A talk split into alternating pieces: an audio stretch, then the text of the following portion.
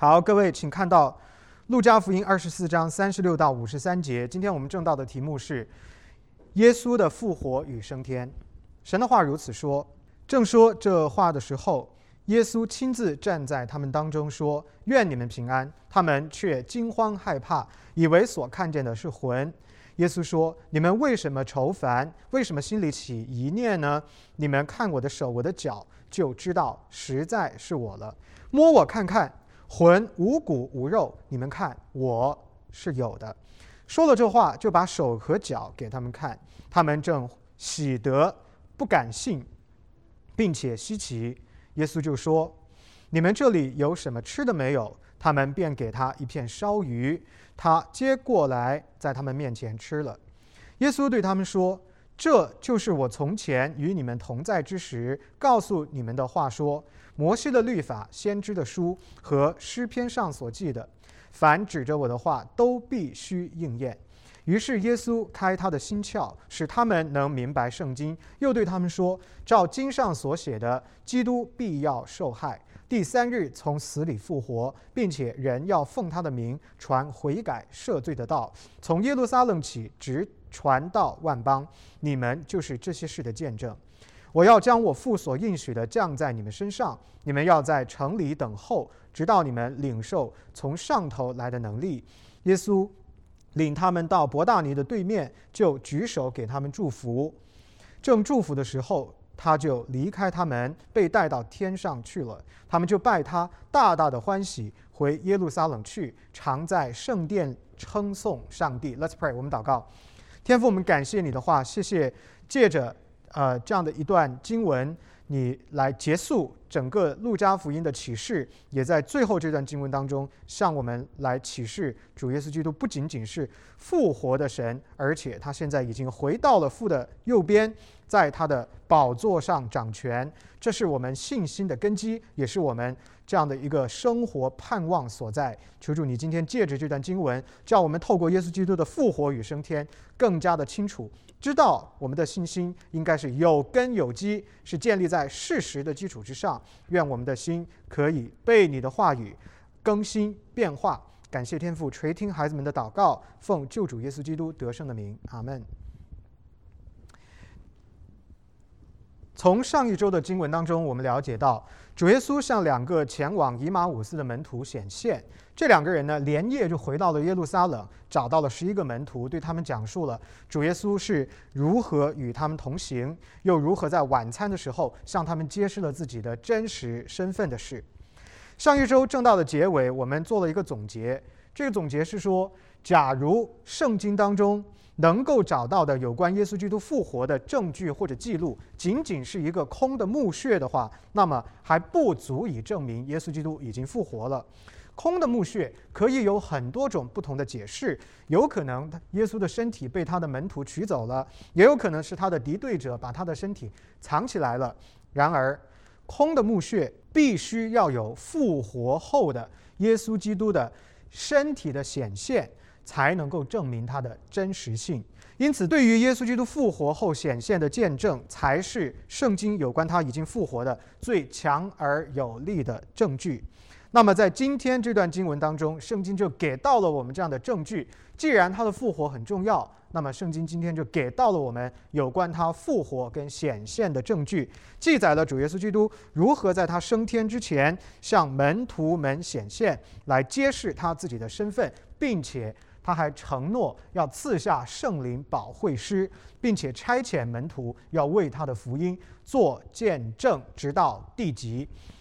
我们呢，先来看第一个部分，主耶稣基督向门徒显现的部分。这个部分讲到的就是我刚刚说到的证据。光有空的墓穴不够，还要有他的显现作为依据。三十六到四十三节，去往以马五斯的这两个门徒急不可待地回到了耶路撒冷。向十一个门徒去见证主耶稣基督已经复活了。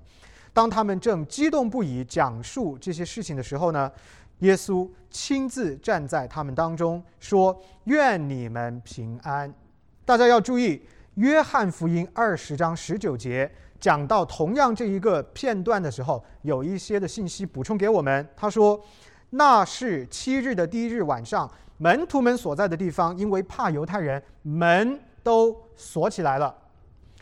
耶稣来站在当中，对他们说：“愿你们平安。”这一段经文告诉我们，主耶稣他的出现是在大门紧锁的情况下突然出现的，也就是说，主耶稣基督复活的身体不再跟我们的身体一样，不再受到自然律的限制。另一处的证据出现在上一周我们讲到的经文三十一节当中，当。耶稣与两个门徒在波饼祝谢的时候，启示了自己。突然，他的身体不见了，这是另外一个证据，向我们来显示这个复活的基督的身体已经跟之前他的身体发生了一些的改变。当然，跟我们的身体也有一些的不同了。我想请各位弟兄姊妹注意啊，在你们的脑海当中想象一下这个情境：你知道的一个人，你天天跟他在一起，他死了。突然，这个死了的人活过来，而且还出现在你的眼前，而且到你家门都不敲，直接就进来，你就看到他，你会怎么反应？当时的你，你会如何反应？你的第一反应是激动呢？是高兴呢？还是是害怕？我觉得，如果是发生在我的身上，我怕死了。我相信大部分的人的反应都是这样，门徒们的反应也是这样子的。你看到第三十七节说，他们惊惶害怕。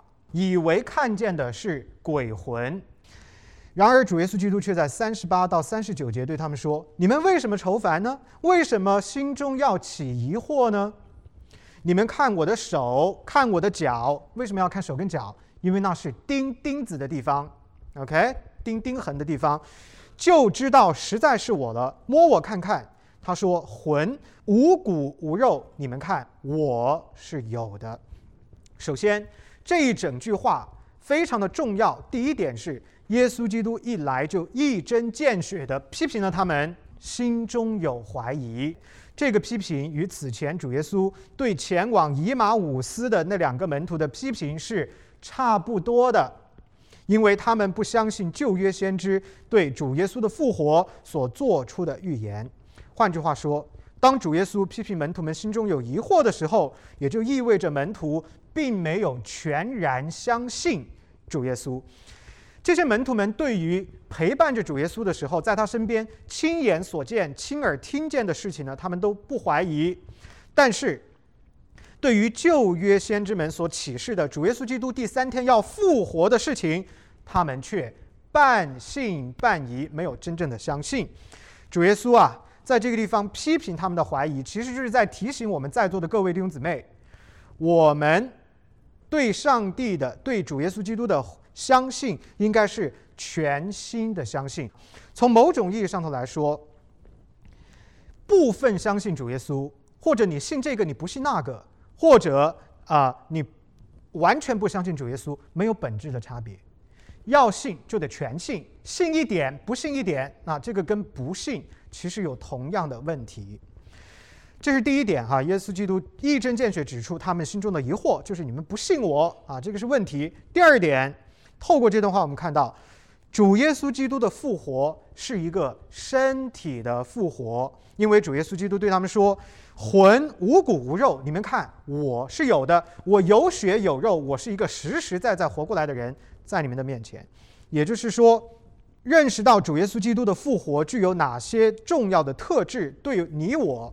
今天的基督徒来说是至关重要的，为什么呢？因为我们将来也要这样复活。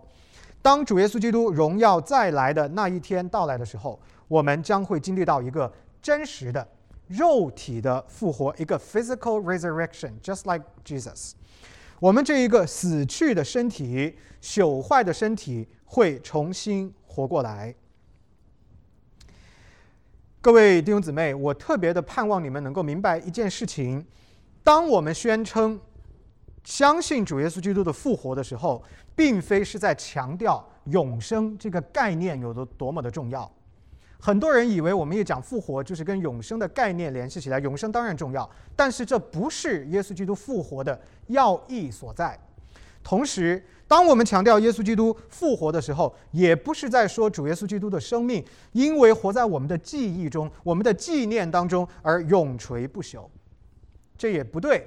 还有，当我们说主耶稣基督复活的时候，也不是在说他的复活是一个幻觉或者是意象。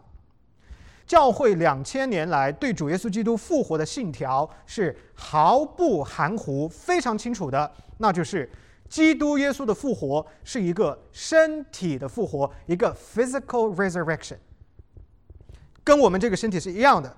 这样的信条在过去、现在跟将来都不会发生改变。请各位注意哦，任何与此不符的教导都是不符合圣经的。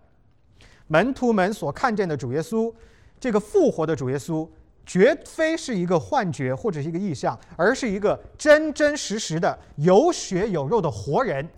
尽管这个复活的身体是荣耀的，并且发生了某些改变，尽管呢我们对这些的改变还不是完全的了解，圣经也没有具体的讲，但是圣经本身的启示毫不含糊地指出，主耶稣基督的复活是一个肉体的复活。将来我们的复活也是一个肉体的复活。保罗在哥林多前书十五章二十节里边写到这句话，他说：“但基督已经从死里复活，成了睡了之人出熟的果子。睡了的人什么意思？就是在耶稣基督里边已经死了的人，这个肉体已经去世了的人，这些人出熟的果子，也就是一个样板。”是谁呢？耶稣基督。也就是说，所有在耶稣基督里边因着信心相信耶稣基督，成为他的他的家中的一员而死了的人，将来要经历什么？跟耶稣基督一模一样的肉体的复活。所以，我们的复活跟主耶稣基督的复活是联系在一起的。他是首先从死里复活的，也是作为我们的代表而复活的。因此。我们将来的复活跟主耶稣基督的复活是完全一致的。圣灵的能力使主耶稣基督从死里活过来，将来我们也要得着这样的能力，从死里活过来。主耶稣基督的复活是身体的复活，将来我们的复活也是身体的复活。你不要觉得这个是天方夜谭啊。这个在我们上一周五的查经当中，我们已经讲过了。什么是世界给你脑袋的观念、世界观？你在那个世界观里边，你在自然主义的观念里边，你是没有办法理解这些问题的。只有一个圣经的观念可以使你理解这些事情，那就是说，你将来的复活，你的身体会活过来。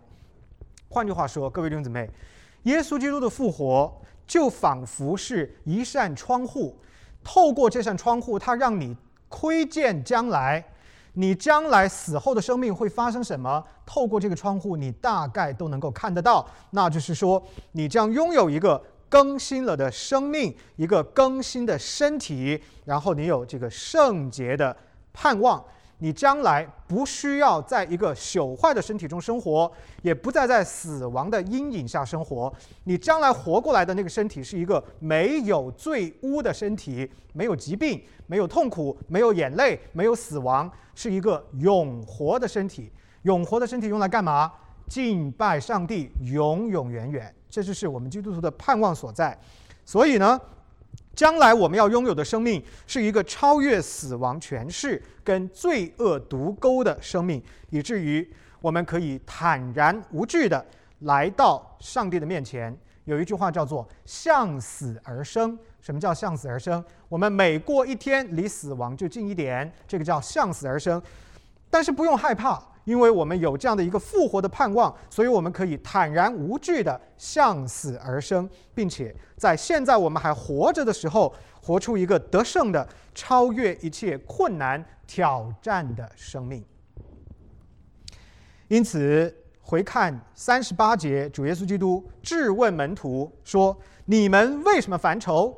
你们为什么心中要起一念？为什么你们不信呢？”他的意思就是说。对他的复活，若是存有怀疑，不仅仅意味着否认旧约有关弥赛亚的预言已经在耶稣基督的身上得以实现的事实，而且还意味着我们并不相信神所承诺给我们的复活的盼望。你如果怀疑这件事，你不仅仅在怀疑主耶稣，你还在怀疑你自己，怀疑你将来要经历什么啊！所以你要看到这个关联，因此信心就非常的重要了。信心。是我们连于主耶稣基督一切属灵祝福的唯一的途径。然而遗憾的是，并非所有的人都对主耶稣基督有这样的一份信心。约翰福音二十章记录了一个非常有名的故事，我相信大家都听过的，叫怀疑的多马。主耶稣第一次向门徒显现的时候，多马这个门徒不在场。门徒跟他说：“Thomas，Thomas，我们看到主耶稣了，耶稣复活对我们显现了。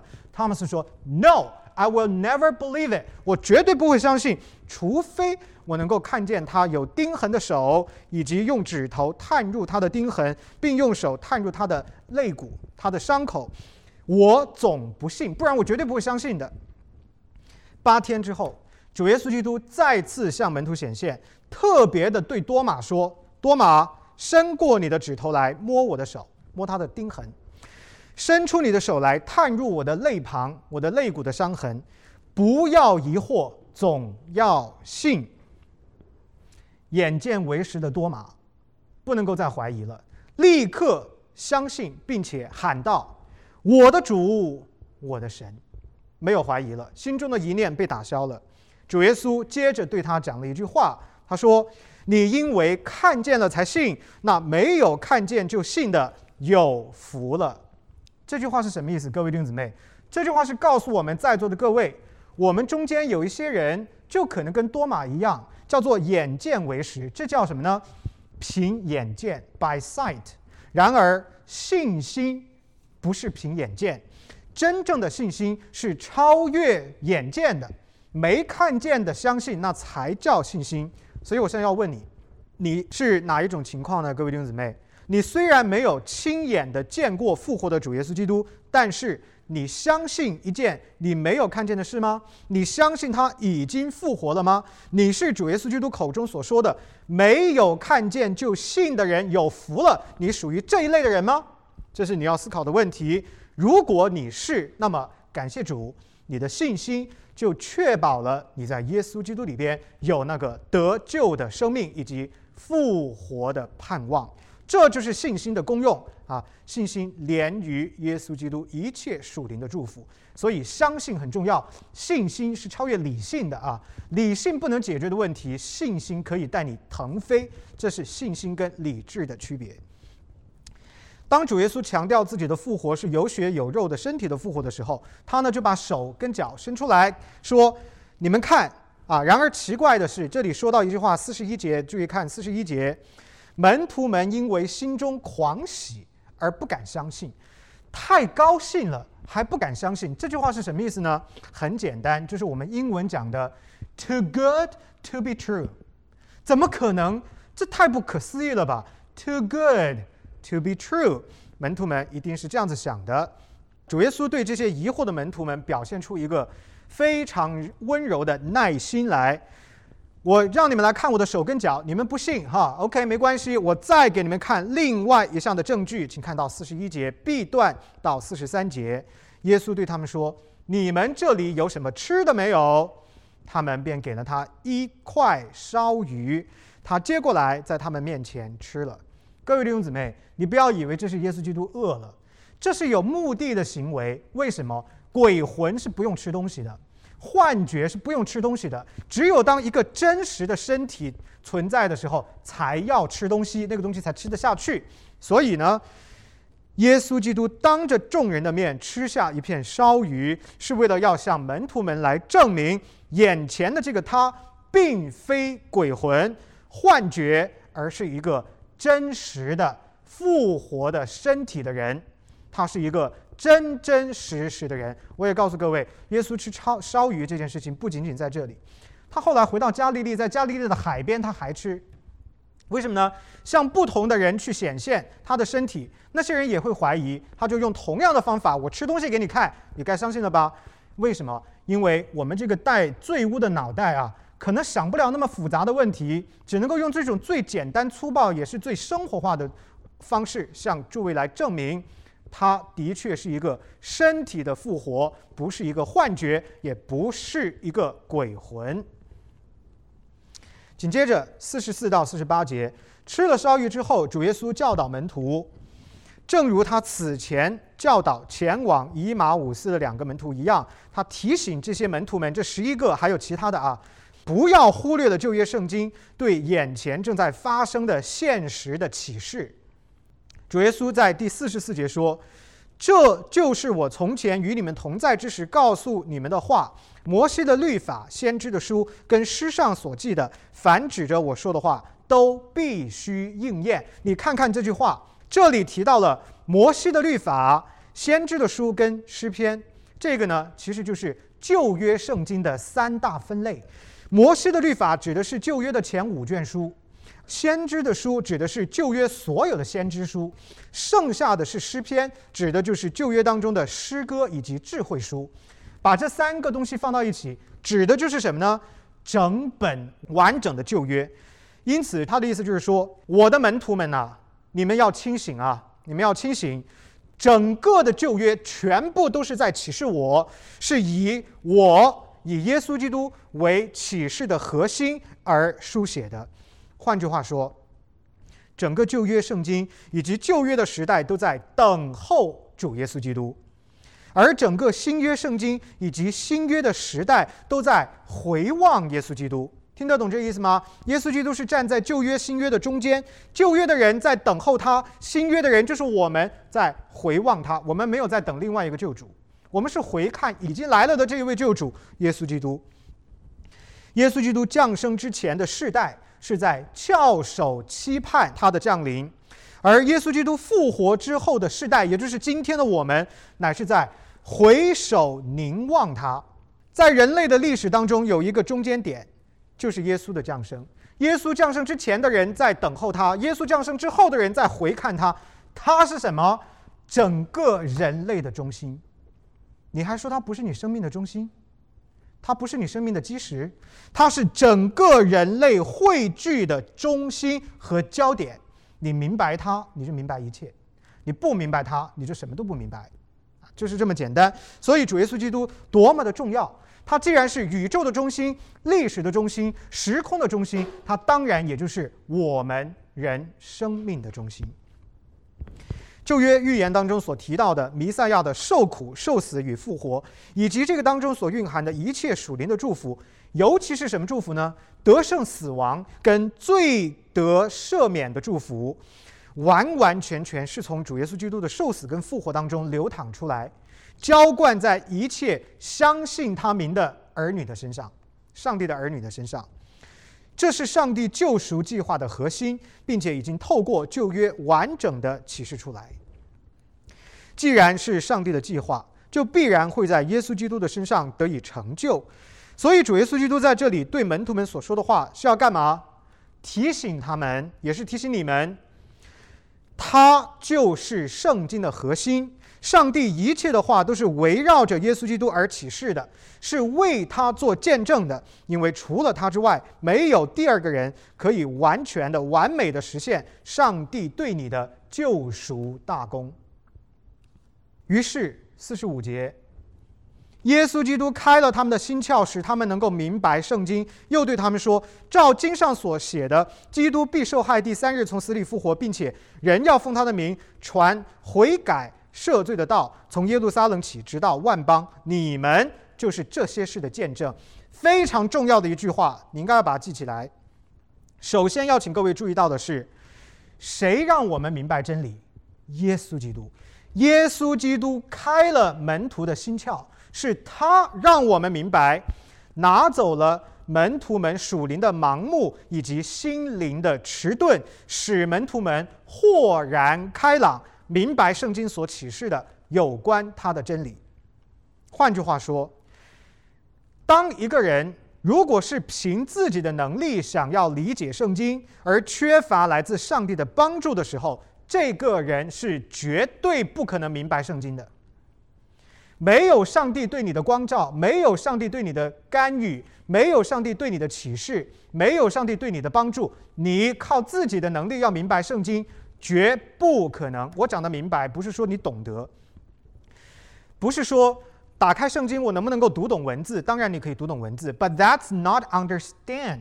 我说的 understanding 指的是 know the truth of the Bible。圣经不是一本普通的书，而是一本启示之书。普通的书本可以靠人自身的能力去理解，然而圣经却不然。只有当圣经的作者光照人的时候，圣经的真理才能够真正的被人理解和接受。因此，各位弟兄姊妹，请注意，当你们在读圣经的时候，包括我自己在内，不应该依靠自己的能力，而应该要带着谦卑祈求的心，求神帮助我们理解。带着这样的态度去读圣经，你有可能能够明白真理。依靠上帝的能力，明白上帝的话语。本身就是上帝在干预人的罪恶的一种工作。如果上帝不干预你，你那个有罪的脑袋是不可能明白真理的。同时，还要请各位留意，主耶稣基督这段话里边明确的讲到，他的受死跟复活已经启示在旧约当中了，如今已经兑现了。换句话说，上帝完成了他自己的部分。他恪守了自己的承诺，他做了他该做的。现在轮到你我要来完成我们该做的部分。我们该做的部分是什么？谦卑悔改。这个部分的内容也同样启示在了旧约当中。各位弟兄姊妹，任何人只要谦卑自己，以悔改的心承认耶稣基督的受死与复活，那么这个人就立刻得救，因为。这一份以耶稣基督交换性的死亡和荣耀复活为基础的救恩，已经完全的成就，完全的实现了。最后要请各位注意到的是，耶稣基督称他的门徒，你看第四十八节，你们就是这些事的见证。他说，耶稣基督称他的门徒是他受死与复活的见证。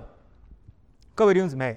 无论是耶稣时代的使徒，或者是历世历代教会历史当中的牧者，亦或是像你我这样在今天活着的普通的基督徒，我们通通都被放在这句话当中。我们全部都是被呼召出来见证耶稣基督的福音，就是见证他的受死与复活。换句话说，你也有这样的义务，要见证耶稣基督的受死与复活。而做福音的见证者，不需要你 creative，不需要你有创造性，不需要你加入新的内容、删减福音的内容。No no no no no，不需要你这样做。见证福音，你就本本分分、老老实实就好。按照圣经的启示，不需要加入新的内容，也不可以删减任何福音的内容，要与圣经的启示保持。一致，这是对各位来说是这样子的。普通的弟兄姊妹啊，你生活当中你的言行举止，你人前人后，你是不是同样的一个得了耶稣基督生命祝福的人？这是你的见证。神要审问，OK？不要忘记，神要让你全部都交出账来。那么，对于我们这样的教会领袖呢？对于教会的 leaders 来说，做基督的见证者。就多了一层，在刚刚我们讲的那些内容上，我们也要做同样的事情。同时，我们还多了一层，一层是什么呢？对圣经保持忠诚，而且还要捍卫圣经的启示，要高举圣经的真理，避免把自己的意思当做是圣经的意思来教给你们。这是我们要注意的。所以，我们多了一层的任务在这个当中。不管是谁，不管我们的角色有怎样的差异。所有的基督徒，我们都有一个唯一的、共同的要做见证的对象，那就是耶稣基督。所以，各位，为了要实现这个呼召，为了要真正成为上帝福音的见证者，神学的正统性至关重要，圣灵给我们的带领，包括我们的顺服，至关重要。个人要活出圣经、活出新生命的那个意志，至关重要。还有教会所有的实践，至关重要。这些东西都能够最后决定我们是不是完成了耶稣基督给我们做见证的这样的一个托付，这样的一个使命。我们有没有做到这一点？明白我们是耶稣基督的见证者。可以回答很多的问题，为什么呢？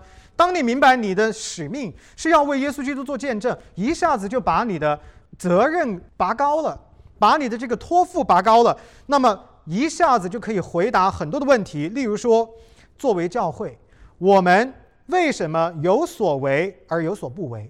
我们做一件事和不做一件事，通通是为了要见证耶稣。而我们为什么不能够向世俗的思潮、哲学、文化去让步呢？很简单，是为了要见证耶稣。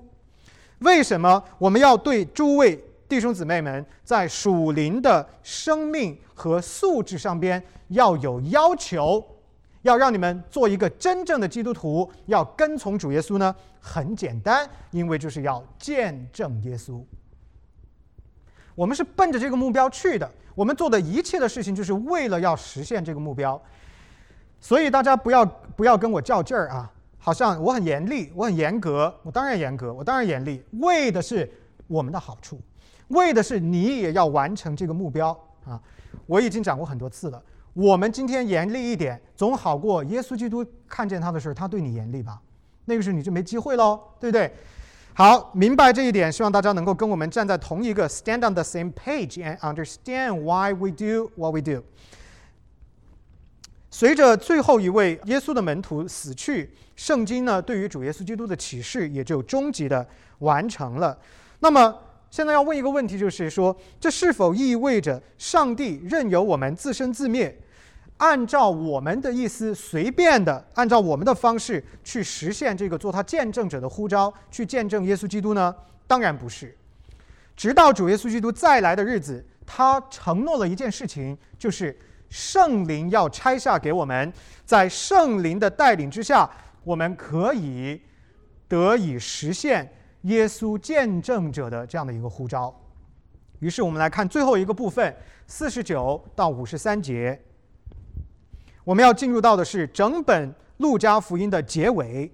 当然，作者路加继续书写了路加福音的下册，也就是我们所知道的《使徒行传》。在那个地方，他见证了门徒们前所未有的信心。因着复活的主耶稣，门徒们，你看《使徒行传》当中的门徒啊，已经是完全不一样的生命光景了。他们为了真理。付上了自己的生命，非常的勇敢。在主耶稣基督复活之后，升天之前，耶稣基督呢为门徒们所做的第一件事情，就是承诺将要拆下圣灵，所以门徒们得着圣灵的能力，他们非常勇敢的去为主做见证。四十九节，请大家看到四十九节，耶稣对门徒说：“我要将我父所应许的降在你们身上。什么应许的呢？” The Holy Spirit，你们就要在城里等候，直到你们领受从上头来的能力。什么叫做 the power from high above？That's the power of the Holy Spirit，就是圣灵的能力。换句话说，什么时候主耶稣基督离世升天，什么时候圣灵就会降下，继续的带领门徒们完成耶稣基督交托给他们的，成为福音见证者的使命。所以，我们没有被遗弃，也不是按照我们的方法，而是要在耶稣基督之后，要在圣灵的带领之下继续完成这样的一个托付。耶稣基督复活，这个身体的复活是关键的证据。这个证据不是说我显现一下我就消失不见了。耶稣复活之后的耶稣，这个肉体的复活的主耶稣，其实在地上跟门徒们是一起生活了一段时间的。直到他离世升天的日子，五十节，这里说到了他升天的样子。耶稣领他们，也是门徒们，到伯大尼的对面，就举手给他们祝福。正祝福的时候，他就离开他们，被带到天上去了。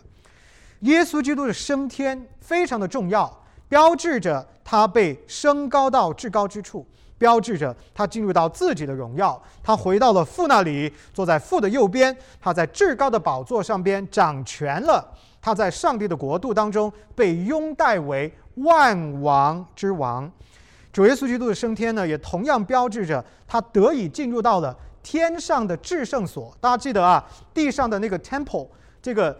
呃，圣殿是有一个至圣所的，天上也有一个至圣所，就是真正的神的同在。那么，耶稣基督得以去到了天上的至圣所，继续做你我的大祭司。为你我代祷，为你我在上帝的面前祈求，为我们服侍。他在天上以至高的王权掌管全地，以大祭司的身份为你我代求。他将天上的权柄透过圣灵怎么样给到了地上的教会？所以地上的教会是有权柄的，地上的教会可以对人的罪恶进行惩处，为的是要让这个人悔罪。将来能够在耶稣基督的面前站立得住。门徒们呢，全程见证了耶稣基督的升天。五十二节，他们就拜他，敬拜他，大大的欢喜，回耶路撒冷去了，常在圣殿里称颂上帝。或许有人会觉得奇怪，如果耶稣基督那么的重要，耶稣基督与我朝夕相处。而且耶稣基督又是我的主，他现在离我远去了，为什么我要欢喜？我不是应该要悲哀难过才对吗？为什么门徒们在这里的反应是耶稣消失不见，他们大大的欢喜？各位，我们一直以来在路加福音里边讲到的门徒们的属灵状况，那种不成熟的状态，终于在这一刻发生了本质的改变。在这里，我们明显的看到门徒们信心的成长与变化，他们开始真正的成为成熟的基督徒了。因为他们之所以欢喜，是他们因为他们明白，主耶稣基督乃是回到父那里，坐在父的右边，失去掌权去了，是掌管天上地下一切的事情，并且将这样的一个权柄透过圣灵。赐给了地上的教会。如今呢，门徒们要实现耶稣基督见证者的这个呼召跟使命，他们绝对不是自生自灭，绝对不是孤军奋战，而是带着尊贵、带着权柄、带着圣灵的感动与交通，是与圣灵同工，满有圣灵的同在与带领。基于这样子的原因。门徒们喜乐，因为他们知道世界的样子要改变了，人类的盼望终于到来了，而他们并没有被撇下成为孤儿，他们借着圣灵，就是基督耶稣的灵，继续与神同行。所以，各位，你们注意看，路加福音整本的最后留下的这个基调和尾味，不是一个哀伤的基调。而是一个喜乐的基调。为什么是一个喜乐的基调？因为门徒们坚定的相信，主耶稣曾经死了，但如今他已经复活了，这是我们见证了的事情。同时，主耶稣承诺了圣灵保惠师会降下，继续与我们同行。再来，主耶稣基督升天，乃是坐在父的右边，以万王之王的身份掌管罪恶。表彰他已经胜过了罪恶的权势，还有主耶稣基督将见证福音的使命交托给了门徒们。显而易见，耶稣基督的受死、复活与升天，使门徒们的属灵生命得以成长跟成熟。感谢上帝，这一帮人终于眼睛得见耶稣基督的荣耀。得见耶稣基督荣耀的神性的光辉，以及全能者至高无上的能力，他们以喜乐敬畏的心来敬拜他。纵然主与他的门徒们不得不分开，因为这是上帝的计划，但是充满这些门徒的不是忧伤。而是欢喜，因为他们知道，透过圣灵，耶稣基督仍然与他们同在。今天，耶稣基督与不与我们同在？仍然与我们同在。借着圣灵与我们同在，在暗中观察我们的言行举止。很多人觉得我背着人做的事情是没有人知道的。嗯嗯，上帝都知道，人知不知道不重要。上帝都知道，因为你一定要记得，你如果认为自己是基督徒，那么圣灵无时无刻不在看着你、盯着你，他都知道你在做什么，你有没有对得起他的恩典，你有没有完成他对你是福音见证者的这样的一个托付跟呼召。所以，各位弟兄姊妹，我要说什么呢？我要说的是，这份的呼召以及圣灵的同在，也是同样赐给了你的，赐给了我们的，成为基督福音的见证者，得蒙圣灵的帮助和带领，你也可以在这个时代为主发光。整个这一段经文告诉我们几件事：第一，主耶稣基督已经复活了，他的复活是以他向成百上千的门徒。物理性的显现为依据的。根据其他福音书的记载，主耶稣基督复活之后，跟门徒们在地上一起生活了多少天？四十天。四十天。根据《使徒行传》一章三到四节，我们得到这样一个确切的数字。保罗在哥林多前书十五章三到八节写道：“注意听哦，他说。”基督照圣经所说，为我们的罪死了，而且埋葬了；又照圣经所说，第三天复活了，并且显给基法看，然后显给十二使徒看，然后一时显给五百多位弟兄看，其中一大半到如今还活着，却也有已经死了的。以后显给雅各看，再显给使徒看，末了也显给我看。就是保罗，各位弟兄姊妹，保罗在写这段经文的时候，在这个地上至少有五百人以上见过复活的耶稣。谁能够说他没有复活？谁能够说这是虚假的？虽然有一些人已经死了，但这五百人当中有大量的人还活着，他们都共同的见证门徒们所书写的关于耶稣基督的复活没有捏造，没有虚假。这么多人。共同见证了复活的主耶稣，我们还需要其他的什么证据呢？我告诉你，什么都不需要了。圣经给我们的证据足以证明耶稣基督真的从死里复活了。这是第一件事情。第二件事情，这段经文告诉我们，耶稣基督复活了，他现在升天了，但是他很快会再来。复活并非是主耶稣基督终极的荣耀。他的升天才是他终极的荣耀，因为他去掌权了。然而，主耶稣基督的升天也并非是他最后的行为，因为在他日期满足的时候，他会再次降临，使他的主权、主宰能够被全地看见，能够被万邦尊崇。基督的再来。就是你我活着的盼望所在，因为我们知道我们的王会回到我们的中间，因此我们此生所做的一切都是为了荣耀我们的君王耶稣基督而做的。基督徒的盼望乃是一个超越现实处境的，是一个超自然的盼望。我们对生命的展望绝对不应该停止在死亡。凡是觉得一死了之、一了百了的人都是错误的，这不是圣经的生命观。而是应该超越死亡，在耶稣基督的里边，永生的盼望使我们有能力在今世追求圣洁的生活，并且能够从现实的凄凉混乱当中得到生命的自由、安慰还有释放。这一切的事情都会过去的，这一切的事情不好，但是不会影响将来的那个应许，主耶稣基督会再来。这是第二件事，最后一件事，第三件。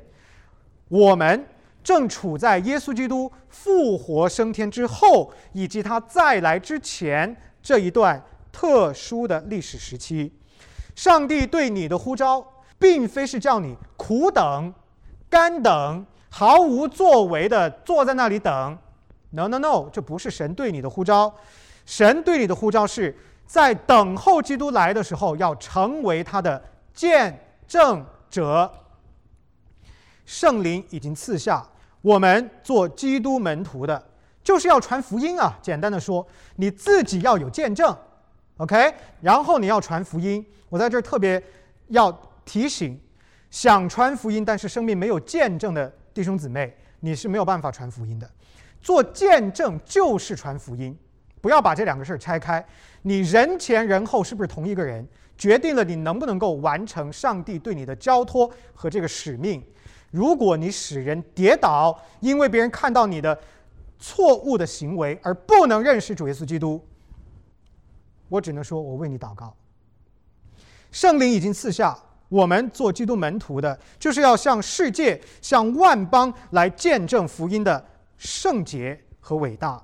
直到那一日，全地都要在耶稣基督的脚前下拜。